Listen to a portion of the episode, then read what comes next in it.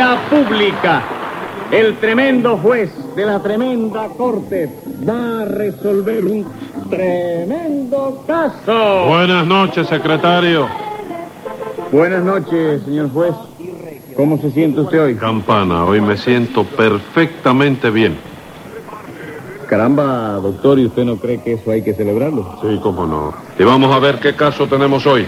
Un caso de plagio literario. ¿En qué consiste ese plagio? En un poeta que acusa a otro de estarle robando sus poesías. Pues llame entonces a lo complicado en ese poesicidio. Enseguida, señor juez. Luz María Nananina. Aquí como todos los días. Perico Jovellanos y Campo Florido. Servidor. José Candelario Tres Patines. A la reja. Bueno, vamos a ver. ¿Qué es lo que los trae a ustedes por aquí? Pues verá usted, señor juez.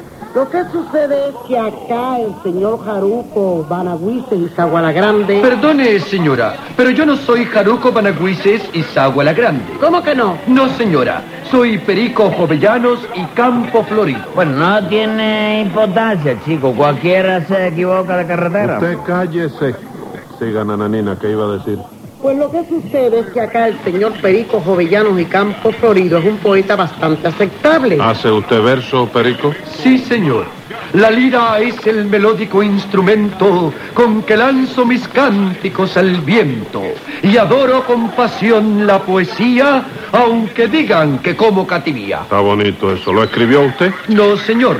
Eso lo escribió el gran poeta venezolano Filiberto Cantimplora, premiado con medalla de oro en los Juegos Florales de Cochabamba. Ah, bueno. ¿Y, qué más, nananina? Pues que el sinvergüenza de tres patines, a pesar de que usted sabe muy bien que es medio analfabeto, dice que también es poeta y que también hace versos. ¿Qué me cuenta? ¿Usted también es poeta, Tres Patines? Sí, como no, señor juez. Soy un bate melódico y peludo que pega las estrofas con engrudo y que hace poesías muy amenas.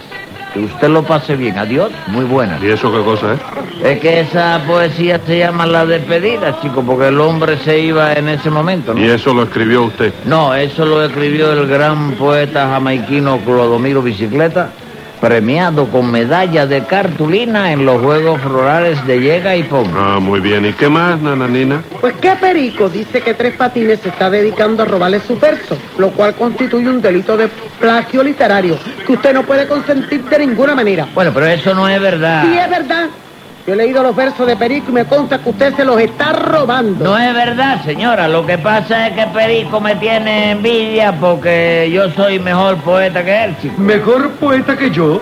Eso no tiene más contestación que una risa sarcástica.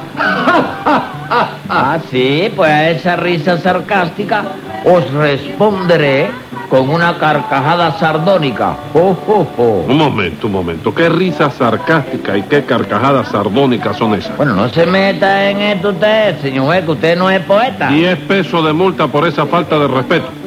Vamos a ver, Perico, ¿en qué funda usted su acusación de plagio contra Tres Patines? Se lo explicaré en el acto, señor juez. Yo tengo un libro titulado Versos al aire, que aunque parezca inmodestia, debo decir que ha sido objeto de grandes y merecidos elogios por parte de todos los críticos literarios del continente. Y bien que sí, señor juez, porque el libro ese tiene versos muy bonitos. ¿De veras? Sí, señor, sobre todo uno que dice así, cangrejo de Caibarien que vuelas de flor en flor, cuando te arrancan las muelas, te duele mucho, mi amor. Hágame usted el favor. ¿Esa poesía la escribió usted, Perico? Sí, señor, yo mismo. ¿Y cómo usted le va a decir mi amor a un cangrejo de Caibarín, compadre? Eso no se lo digo yo, señor juez. Eso se supone que se lo dice una jaiba, porque la poesía se llama La jaiba enamorada. Ah, bueno, está bien entonces. Bueno, ¿y qué pasó con ese libro? Pues que Tres Patines ha publicado otro libro de versos y así para empezar nada más se robó el título del libro de Perico. No es verdad eso. El título mío es distinto al suyo. Es igual. Es distinto. No discutan que para aclarar estoy aquí yo. ¿Cómo se llama su libro, Perico? Versos al aire. ¿Y el de usted cómo se llama, Tres Patines? Poesías al aire. Eh, ¿Qué me cuenta? Y eso no es lo mismo. No, señor, lo de Perico son versos y los míos son poesías. Pero es el mismo aire. Tampoco, porque el de Perico es aire corriente y el mío es aire acondicionado, chico. Que aire acondicionado ni que nada, chico. Eso es un plagio. Y el libro suyo es una basura, para que usted lo sepa, chico. ¿Basura de qué? Si tiene cada poesía que es una maravilla de belleza. Tiene versos bonitos. Oh, sublime, chico. Tengo uno que se llama El Coquito, que es una divinidad. ¿De veras como dice el coquito ese? Pues dice así, dice, Coquito de Baracoa que naces allá arribita. Cuando te caes de la mata, ¿te duele mucho, vidita? Oiga esto. Pero usted está viendo el plagio ahí, señor juez. ¿Plagio de qué, señora? ¿Dónde está el plagio ahí? A ver. En que ese mismo verso es el que de cangrejo de Caibarien que acabo de decir yo. No hable bobería usted, señora. ¿Cómo va a ser igual un cangrejo de Caibarín que un coquito de Baracoa, chico? Son dos cosas completamente distintas. Pero la idea es la misma, Tres Patines. ¿Cómo que es la misma? Claro que sí. Lo único que usted ha hecho ha sido agarrar al cangrejo de Caibarien y encaramarlo arriba de una mata de coco. No me diga, chico, yo encaramé ese cangrejo arriba de una mata de coco. Claro que sí. Pobrecito, si se cae de arriba se rompe la cabeza. ¿eh? Claro que se rompe la cabeza. Y a usted lo van a, a- le van a romper la cabeza un día por robarse las cosas de los demás. Pero si yo no me ha robado nada, señor juez, chico. Que no se roba nada. Figúrese usted, señor juez, que la primera poesía de mi libro se titula ¿Qué es el amor? Y Tres Patines me la plagió también. No es verdad, Perico, no es verdad. Lo del cangrejo, chico, yo no te lo discuto, no, pero no es verdad. chico. Seguro que no. A ver, Perico, ¿cómo es esa poesía? Pues el principio dice así. El amor es unas veces desenfreno y arrebato, y otras veces es anhelo de sentir y de soñar. El amor es una cosa que le zumba el aparato. El amor es un misterio muy difícil de explicar. Oiga eso, señor juez. ¿No hay inspiración ahí? Sí, cómo no. ¿Y esa poesía se la robó Tres Patines? Sí, señor. No, señora, que la mía es distinta. Seguro que es distinta. A ver cómo dice la suya. La mía dice así. A ver. El amor es unas veces desenfreno y arrebiado. Eso no es lo mismo que acaba de decir Perico Tres No, Patines. chico, él dijo desenfreno y arrebato. Yo digo desenfreno y arrebiato, que es como se dice. No, señor. En primer lugar se dice arrebato. Y diga lo que usted diga, la primera línea es la misma. Bueno, Dios, será una coincidencia, porque tú sabes que los genios coinciden. Coinciden, ¿no? Cuando termine su poesía, a ver hasta dónde coinciden. bueno, la poesía dice así, oye eso. A ver. El amor es unas veces desenfreno y arrebiato, pero no es ningún misterio, sino un caso muy sencillo. Porque cuando una boniata se enamora de un boniato, ya se sabe lo que pasa, que se forma el boniatillo. No me diga. Esa es su poesía, Tres Patines. Sí, eh, no, no hay inspiración ahí. Oiga eso. Pero ¿cómo va a haber inspiración en un boniatillo, compadre? Bueno, bueno, no discutan que eso lo resolveré yo. Usted insiste en negar que se roba los versos de Perico, Tres Patines. Sí, chico, lo niego y lo seguiré negando mientras me quede un soplido de vida, chico. Jamás he visto una obstinación semejante en mi poética y romántica existencia.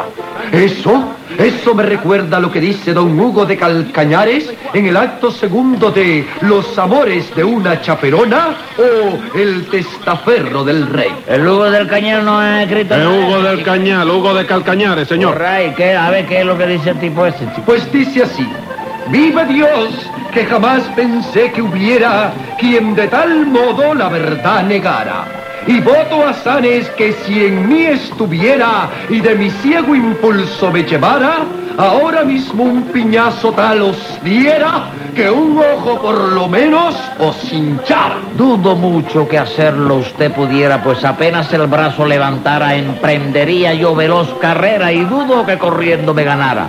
Pues cuando usted por se iba mocha fuera, yo estaría llegando a Santa Clara. Momento, Tres Patines, eso lo dice también don Hugo de Calcañares en Los amores de una chaperona o el testaferro del rey. No, eso lo dice don Hugo de Tamarindo, en el acto primero de la venganza de analfabeto, o sigue la caballería.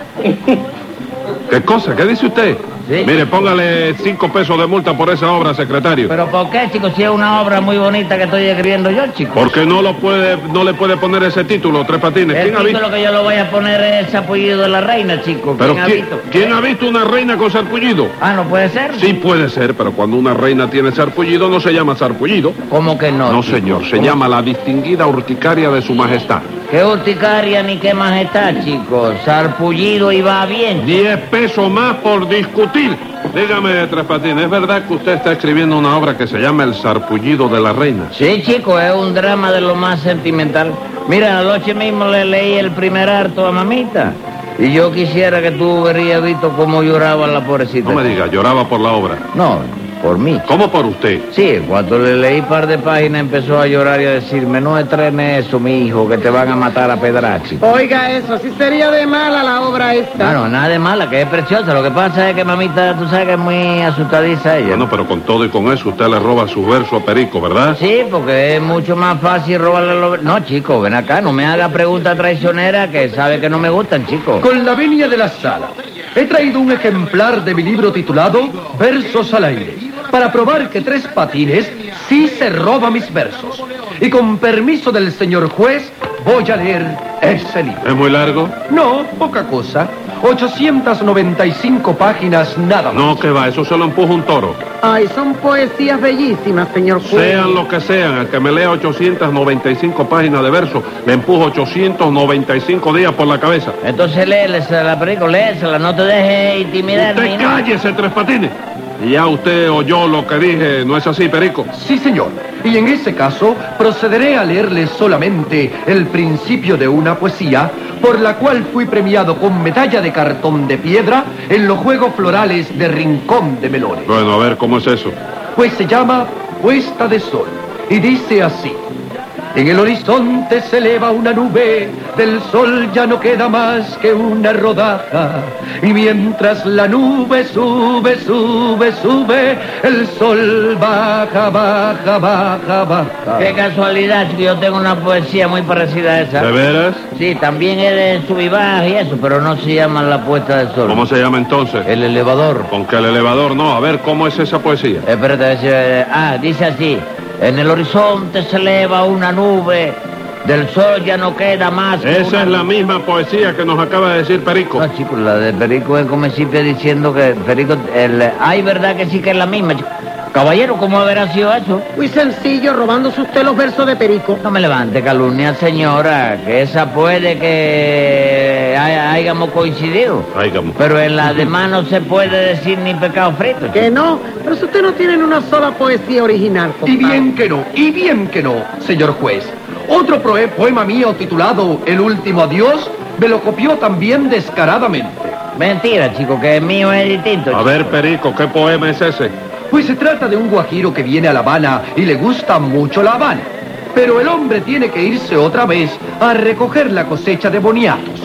Y eso lo pone muy triste. Vamos, le da tristeza irse de La Habana. Sí, y entonces se para en el muro del malecón mirando hacia el morro y dice así, Noble ciudad de La Habana, cuánta belleza hay en ti. Mañana por la mañana me voy a Camajuaní. ¿Y qué? Tres Patines copió ese poema, ¿no? Indecentemente, señor juez, hizo otro exactamente igual. Nada igual que el mío caballero. En primer lugar, el de Perico se llama El Último ¿Y Adiós. el de usted cómo se llama? El Último Goodbye. ¿Cómo, cómo se llama? El último Sí, Goodbye. porque la poesía mía está en inglés, ¿no? ¿Y por qué está en inglés? Porque se trata de un americano que viene a La Habana y le gusta mucho La Habana, ¿no?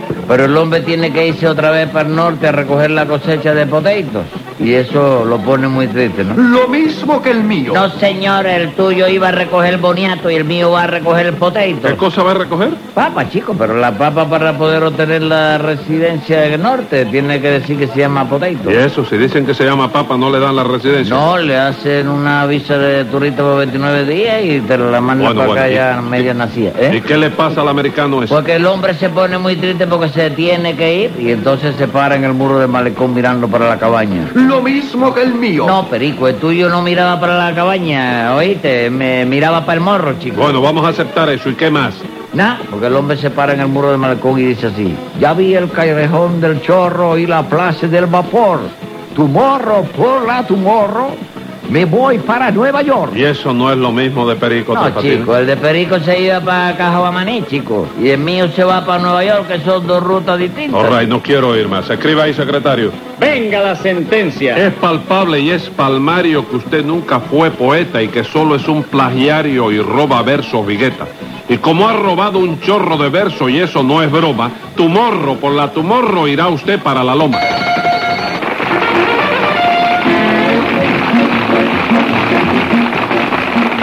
Escuche el siguiente programa de La Tremenda Corte con Leopoldo Fernández, Mimical y Aníbal de Mar por esta emisora. Hasta entonces, Manolo Iglesias que les habla les dice, muy buena suerte amigos.